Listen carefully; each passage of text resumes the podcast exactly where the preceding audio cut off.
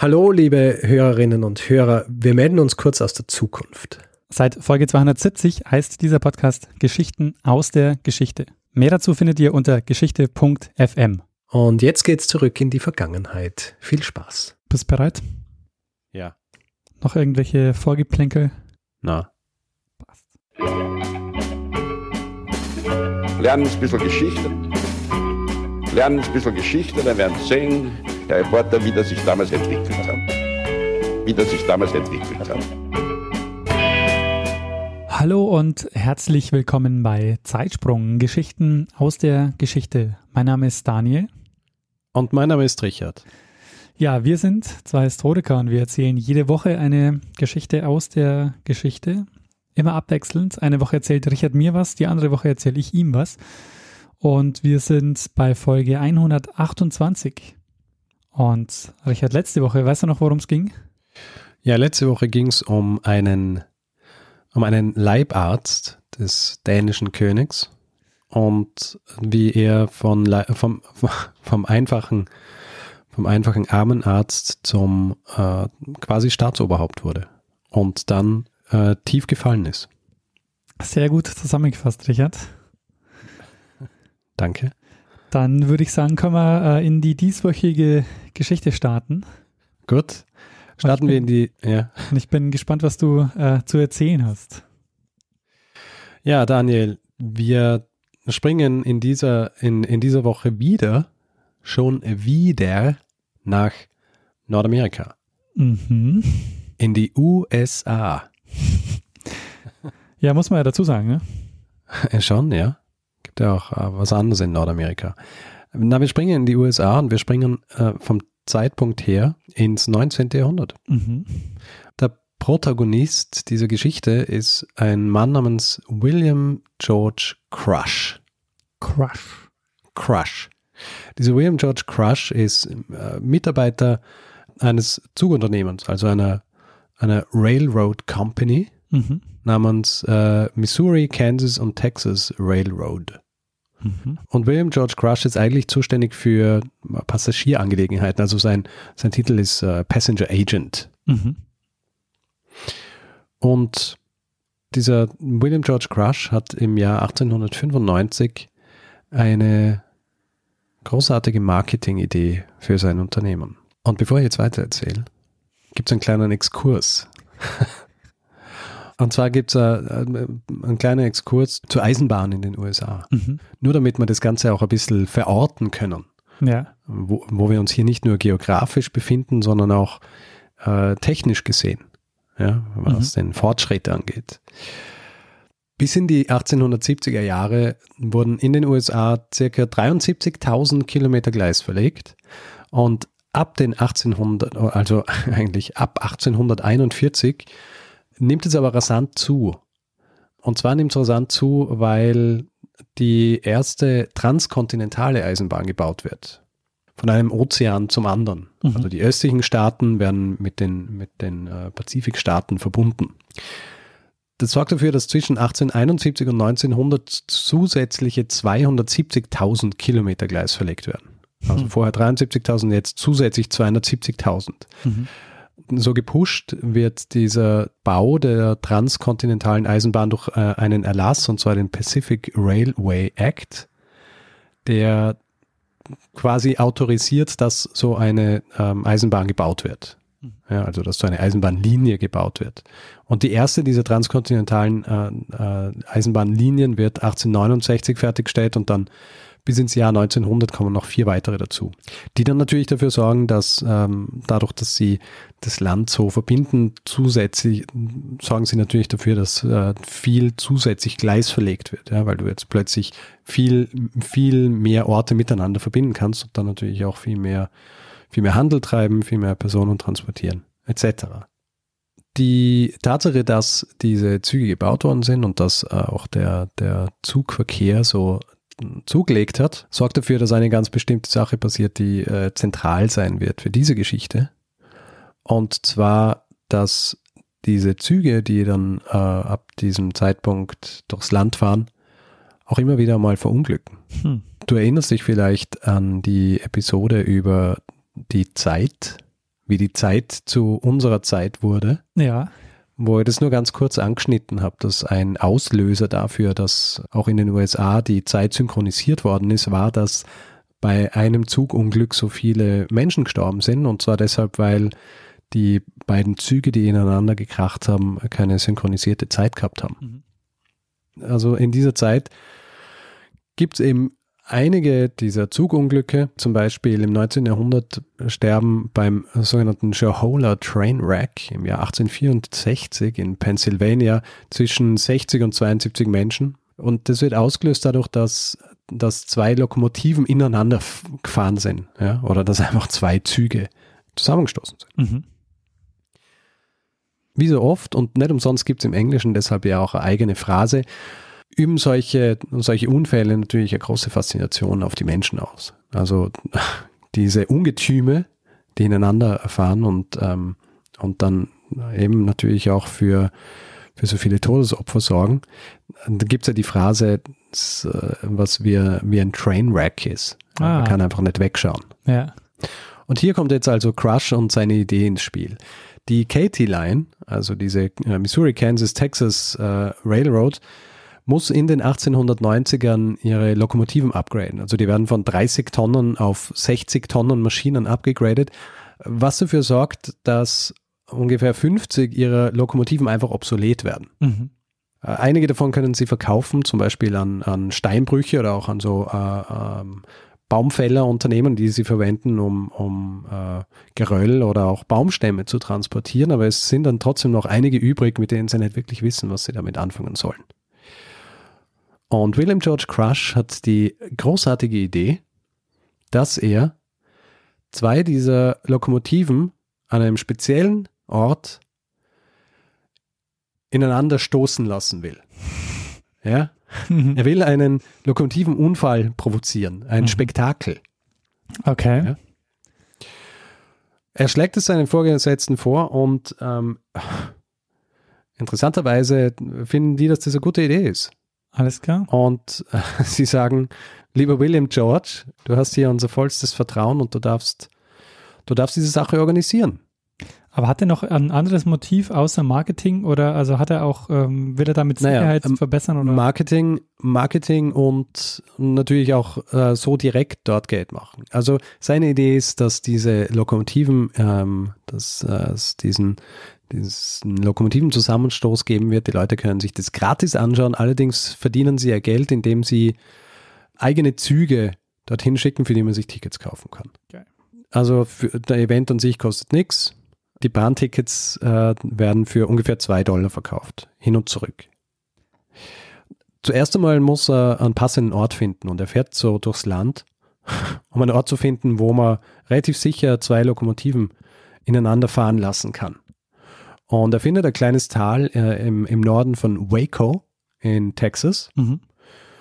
das äh, praktischerweise relativ nah an den Gleisen ist, die Waco und Dallas verbinden. Weil man muss natürlich zu diesem Ort Gleise legen. Deswegen äh, beginnen dann im September 500 Arbeiter damit, Gleise für dieses Spektakel zu legen. Sie legen insgesamt vier Meilen Gleis und bauen dann auch dort an, an diesem Ort quasi fast sowas wie eine kleine Stadt auf. Also sie bauen zum Beispiel eine Tribüne für Ehrengäste, dann, dann bauen sie drei Tribünen für Redner Ja. zur Unterhaltung des Publikums. Äh, sie bauen zwei Telegrafenbüros und äh, sie bauen eine eigene Tribüne für die Reporter und eine eigene Tribüne für die Band.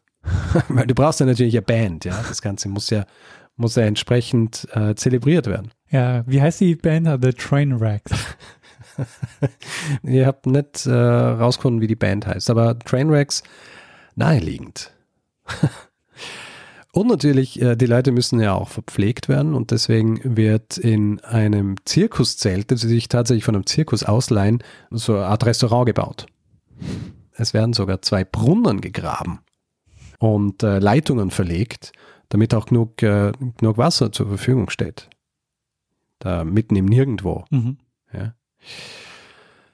Was auch gemacht wird, ist ähm, ein, so ein kleiner Rummelplatz, ja, ein, äh, wie man im Englischen sagt, äh, Fair. Mhm. Ja, wo dann die üblichen Dinge zu bestaunen sind, die es halt bei sowas gab, also so diese so Medizinstände, die angepriesen und verkauft werden, was meistens nicht echte Medizin war, sondern das, was man, was man im Englischen Snake Oil nennt, so diese Tinkturen.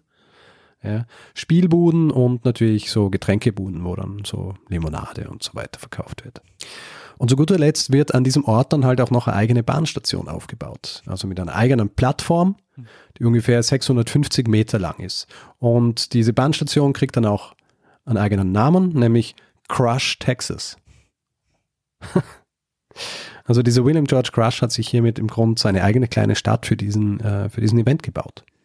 Also, aber nur, nur um das nochmal ähm, so klar zu kriegen, dem geht es nur ums Spektakel. Also der hat da auch gar keinen anderen Anspruch. Der will ja nicht Sicherheitstechniken verbessern oder so, sondern das ist wirklich nur darum, da Spektakel zu machen.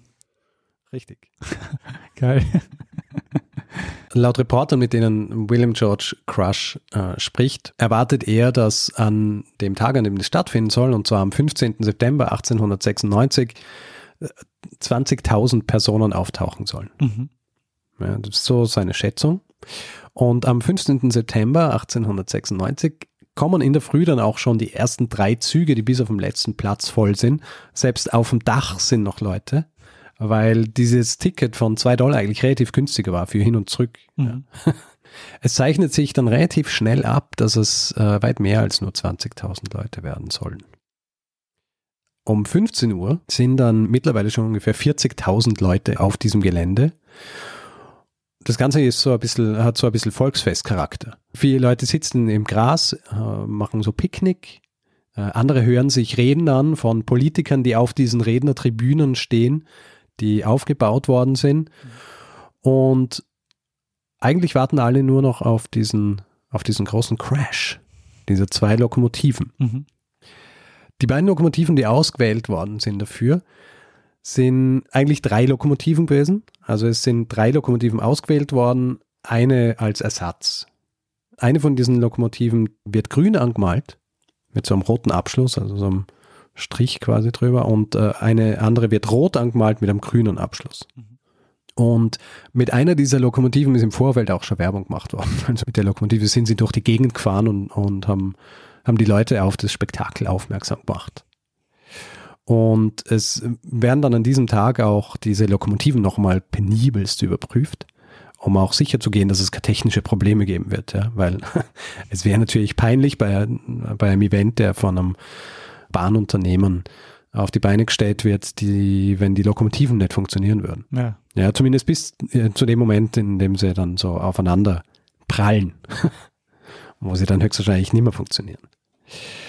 Weil du vorher Sicherheit angesprochen hast. Natürlich war William George Crush die Sicherheit auch äh, ziemliches Anliegen.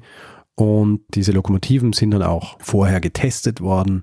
Es, äh, es werden auch Geschwindigkeitstests durchgeführt, damit man ungefähr vorhersagen kann, wann äh, bzw. an welchem Punkt diese beiden Lokomotiven dann aufeinander prallen werden. Ein mögliches Problem, das äh, William George Crush bei dieser ganzen Geschichte sieht und warum er sich dann auch mit den Technikern seines, äh, seines Arbeitgebers kurz schließt, ist so eine Lokomotive, so eine Dampflokomotive, die enthält ja einen Kessel. Ja. Mhm. Also du, und du weißt ja ungefähr, wie so eine Lokomotive funktioniert, oder? Du hast einen Kessel, der ist mit Wasser gefüllt mhm. und drunter hast, äh, hast du einen Ofen und da schüttest und da, und da haust die Kohle rein und die Kohle erhitzt dieses Wasser, das drin ist und äh, unter enormem Druck wird dann hier Dampf produziert. Mhm. Und dieser Dampf, der fährt dann in die Kolben der, der, der dieser Maschine und äh, treibt im Grunde die Lokomotive an. Das heißt, du hast hier so einen, einen riesigen Kessel, der unter wahnsinnigem Druck steht. Mhm. Und natürlich, wenn so ein Kessel auch nur so einen Riss bekommt bei so einem Aufprall, dann wäre das so derselbe Effekt, wie wenn, wie wenn eine Bombe explodieren wird. Was natürlich bei einem Event, wo 20, 40.000 Leute sind, ein bisschen gefährlich wäre. Und Crush geht zu den Technikern und bespricht es mit ihnen. Und die versichern ihm, dass dieser Kessel im Aufprall standhalten wird, weil diese Kessel so designt sind, dass sie eben auch bei, äh, beim Aufprall bei Höchstgeschwindigkeit äh, nicht bersten. Und Crush ist zufrieden. Ja, Sie haben das ja auch vorher sicher mal getestet. Da konnte nichts schiefgehen. Da, da konnte laut dieser Techniker nichts schiefgehen. Um 17 Uhr ist es dann endlich soweit. Mit einer Stunde Verspätung. Die beiden Lokomotiven, die eine ist die Number 999, die andere ist die Number 1001, werden auf diese Gleise gesetzt und zuerst werden sie noch einmal an den Punkt geschoben, an dem sie dann höchstwahrscheinlich kollidieren werden, damit Fotos gemacht werden können. Mhm. Von den vielen anwesenden Fotografen, die das natürlich dann auch in die Zeitung bringen sollen. Dann werden sie wieder zurückgezogen ans äußere Ende, von dem sie dann losfahren sollen, bevor sie ineinander krachen. Und George William Crush, der eben so ganz Showman ist, der taucht dann auf so, auf so einem großen weißen Pferd reitend auf und äh, reitet so äh, in die zur Mitte der Gleise vor dieses Publikum, hebt seinen Hut hoch in die Höhe, so dass jeder sehen kann, seinen weißen Hut. Und dann reißt er ihn so nach unten und das ist quasi der Startschuss für die Lokomotiven, Mhm. dass die losfahren sollen. Die Menge ist natürlich begeistert, ja, drängen sich so nach vorne, um auch eine bessere Sicht auf dieses äh, Spektakel zu kriegen. Und die beiden Lokomotiven springen quasi los auf diesen Gleisen mit den Lokomotivpfeifen aktiviert. Du kennst dieses Geräusch, dieses, das man aus den, aus den alten Filmen kennt. Rasen sie aufeinander zu und erreichen äh, beide so eine Höchstgeschwindigkeit von ähm, bis zu 45 Meilen pro Stunde, also ungefähr 72 km/h. Mhm. Und nach kurzer Zeit kommt es, auf das alle gewartet haben und diese beiden Lokomotiven prallen in einem so riesigen, grandiosen Knirschen ineinander. Mhm. Und ziemlich genau auch an dem Ort, an dem es prognostiziert worden ist. Also gut ausgerechnet hier. Die Lokomotiven werden so zusammengeschoben, in die Höhe geschoben eigentlich, verkeilen sich so ineinander und beinahe zeitgleich eigentlich mit diesem Aufprall passiert was, was eigentlich nicht passieren hätte sollen. Klar, die Kessel explodieren. Die Kessel explodieren. Hm. Und die Kessel explodieren halt wie zwei riesige Bomben. Mhm. Und in dem Moment, in dem diese, diese beiden Lokomotiven also ineinander krachen, werden dann gleichzeitig eben auch Tonnen an zerborstenem Metall durch die Gegend geschossen. Zuschauer natürlich in Panik, äh, schockiert, rennen sie weg, versuchen sich in Sicherheit zu bringen. Und angesichts der Tatsache, dass ungefähr 40.000 Leute dort waren, äh, gelingt es wahnsinnig vielen, sich auch in Sicherheit zu bringen. Allerdings nicht allen. Zwei junge Männer und eine Frau werden von Teilen dieser explodierenden Lokomotiven erschlagen. Und äh, sechs weitere werden relativ schwer verletzt. Äh, zum Beispiel einer der offiziellen Fotografen verliert dabei auch ein Auge. Mhm. Mhm. Sag mal, wie Das haben das eigentlich die Lokomotivführer gemacht? Also, Äh, die sind rausgesprungen. ah, okay. Mhm. Also die haben die aktiviert und dann sind sie rausgesprungen, bevor die 72 km/h erreicht haben. es ist dann nämlich auch so, dass die, der- die anderen Zuschauer nach diesem ersten Schockmoment, die lassen sich dann eigentlich nicht wirklich beirren und nachdem eigene Züge die Wracks dieser beiden zerstörten Loks weggezogen haben, drängen die Zuschauer zu diesen Gleisen, um sich noch Souvenire dieser explodierten Lokomotiven zu sichern. Und kurz nachdem sie das gemacht haben, und es ist ja dann auch schon nach fünf, wird ähm, langsam dunkel, ist ja schon September, beginnen dann die Leute Crush Texas zu verlassen. Die Buden dieser Fair werden abgebaut und als die Sonne untergeht, hört Crush Texas quasi auf zu existieren. Man würde jetzt natürlich meinen, heutzutage würde man sich denken, okay, so eine, so eine Sache, die, ist, die so schief geht, die, die kostet wahrscheinlich einigen Leuten den Kopf, also jetzt nicht wörtlich, aber zumindest in diesem Unternehmen, metaphorisch. Und es ist auch so, dass, dass William George Crush äh, noch am selben Tag gefeuert wird. Hm. Er wird am, äh, am selben Tag gefeuert. Das Zugunternehmen selber allerdings, das äh, nimmt nicht wirklich Schaden an dieser ganzen Geschichte. Für all jene, die verletzt worden sind, beziehungsweise auch die, die Hinterbliebenen der Verstorbenen, die werden dann relativ schnell einfach mit barem Geld bezahlt Mhm. oder mit lebenslangen Zugtickets. Mhm. Und auch George Crush, der am 15. September gefeuert wird, wird eigentlich am nächsten Tag schon wieder eingestellt. Und George Crush wird dann auch, oder William George Crush, oder kurz Crush, wird dann auch bis zu seiner Pensionierung äh, bei diesem Unternehmen arbeiten. Hm. Aber so eine Aktion hat er sich nicht mehr ausgedacht. so, eine, äh, so eine Sache hat er sich nicht mehr ausgedacht. Allerdings haben sich andere, ähm, andere Zugunternehmen ähm, da ein Beispiel genommen mhm. Und haben weitere solche Sachen organisiert, die aber nicht mehr so berühmt worden sind. Wahrscheinlich in erster Linie, weil bei den äh, Nachahmern dann noch niemand zu Schaden gekommen ist. Warum diese Kessel, von deren es geheißen hat, dass sie eigentlich nicht, nicht explodieren können, explodiert sind, kann man nicht genau sagen. Es ist theoretisiert worden, dass ja, wenn äh, also diese kombinierte Geschwindigkeit dieser beiden Lokomotiven, also jeweils 45 äh, Meilen pro Stunde, wenn die aufeinandertreffen, dann äh, haben sie zusammen ja eigentlich eine äh, kombinierte Geschwindigkeit von 90 Meilen pro Stunde. Also es wäre so wie wenn man mit 90 Meilen pro Stunde gegen eine Wand fahren würde. Mhm. Allerdings ähm, widerspricht es den Gesetzen der Physik. habe ich gelesen. Ja. Mhm. Und ich wollte sicher gehen, dass es auch stimmt. Und habe dann selber noch recherchiert. Ja. Und da ich äh, angewiesen bin auf Fachkräfte ähm, oder Fachwissen, mhm. was das angeht, habe ich mich umgeschaut auf physikerboard.de. Mhm.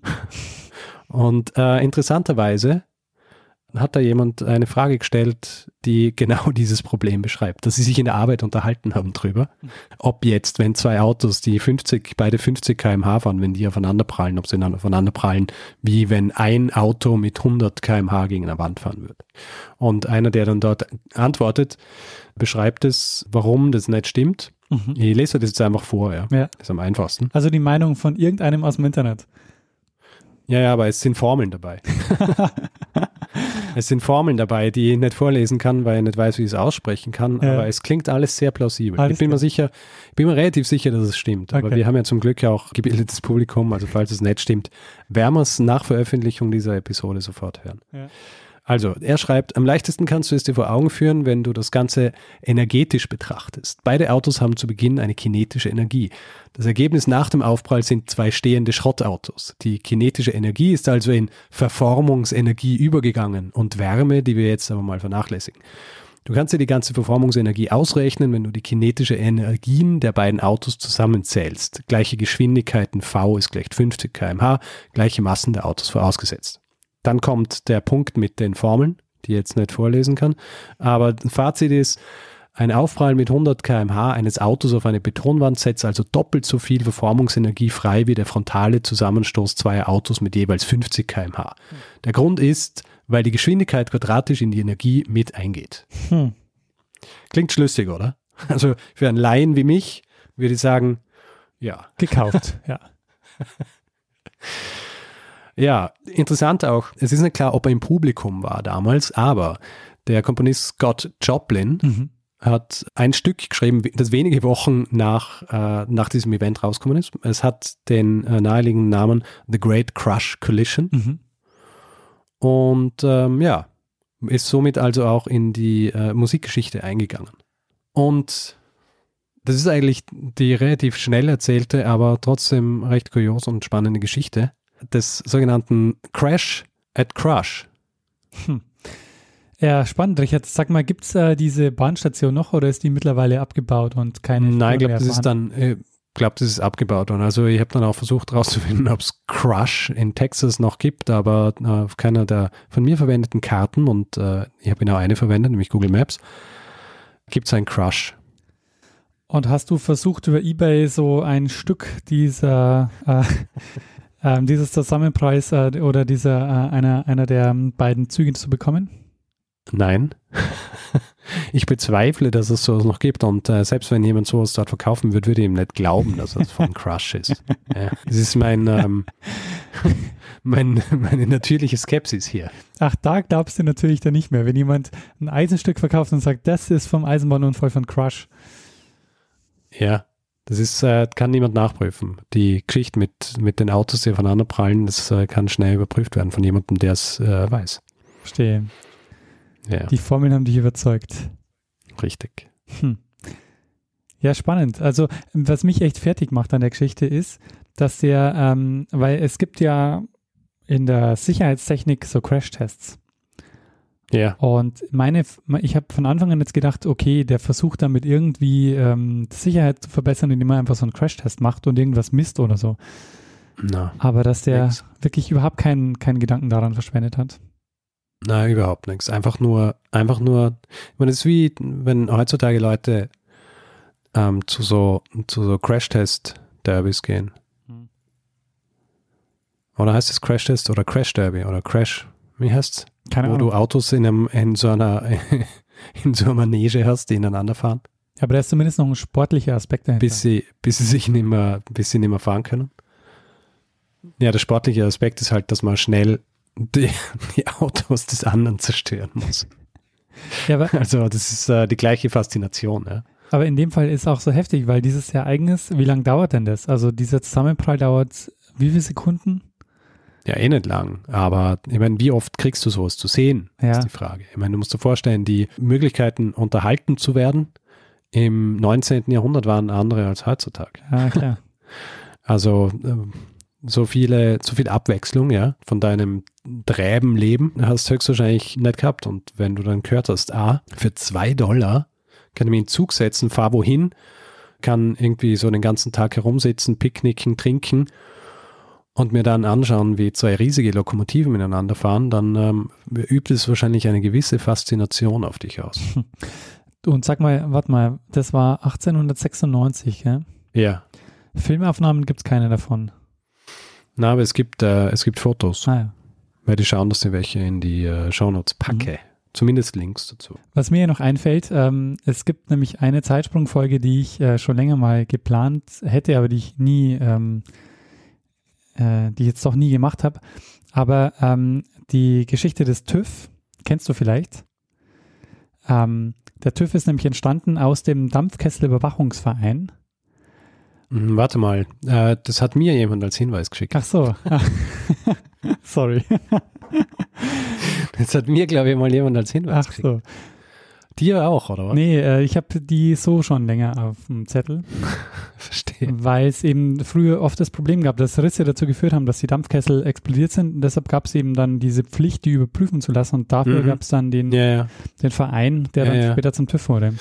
Ich meine, früher oder später werden wir wahrscheinlich gleichzeitig gerade irgendwie die gleiche Geschichte vorbereitet haben. Das kann gut sein. Aber das war dann auch lustig. Ja, dann können wir sie gemeinsam machen. Ja, ja spannende Geschichte, auch äh, ein Stück weit tragisch, aber auch faszinierend. Also, Faszinierend, ja, weil es halt so, es beschreibt auch so ein bisschen die, die Menschen. ja, Ja, auf die Idee zu kommen, einfach mal zu sagen, ich packe irgendwie 20.000 Leute und die sollen sich anschauen, wie zwei Züge aufeinander fahren. Das ist schon echt schräg. Man muss natürlich auch dazu sagen, die, so diese Eisenbahnunternehmen zu dieser Zeit haben eigentlich einen recht schlechten Ruf gehabt. Mhm. die sind so symbolhaft gestanden für, für dieses Big Business. Ja. Und wenn du dir auch so anschaust, die Entwicklung der, der Eisenbahnen und was, ähm, was es gebraucht hat, dass du diese Gleise auch überall verlegen kannst. Ja. Die haben sich am laufenden, am laufenden Band Feinde gemacht. Das heißt, eigentlich haben sie keinen wahnsinnig guten Ruf gehabt und wahrscheinlich haben viele das einfach so als ein bisschen als eine Genugtuung gesehen, wenn sie irgendwo hinkommen können und zuschauen, wie zwei Lokomotiven zerstört werden äh, ist eine Interpretation, die ich gelesen habe, Mhm.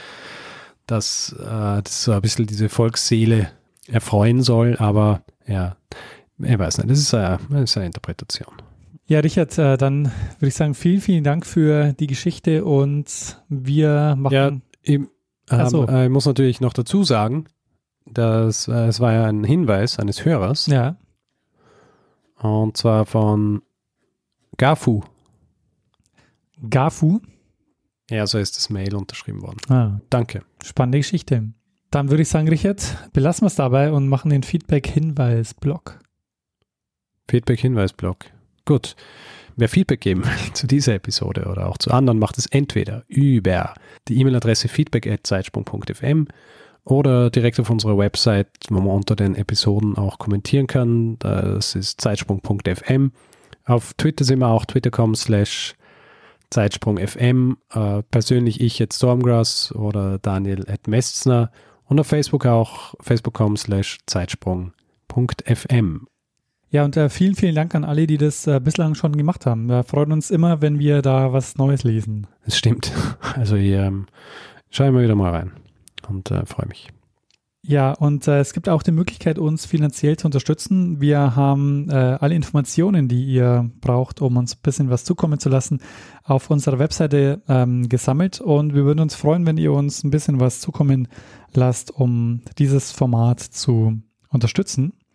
Und wir bedanken uns in dieser Woche bei Jochen, Simon, Henning, Peter, Stefan und Hanna. Vielen, vielen Dank für eure Unterstützung. Ja, vielen Dank. Achso, äh, eine Sache habe ich noch vergessen. Äh, jemand hat uns auch auf Phonic-Stunden geschenkt. Allerdings anonym, aber auch an äh, dich, anonymen Spender, anonyme Spenderin, äh, vielen Dank. Ja, vielen Dank. Gut, dann hätten wir den Block auch. Dann würde ich sagen, geben wir einfach einem das letzte Wort, das immer hat. Bruno Crush Kreisky.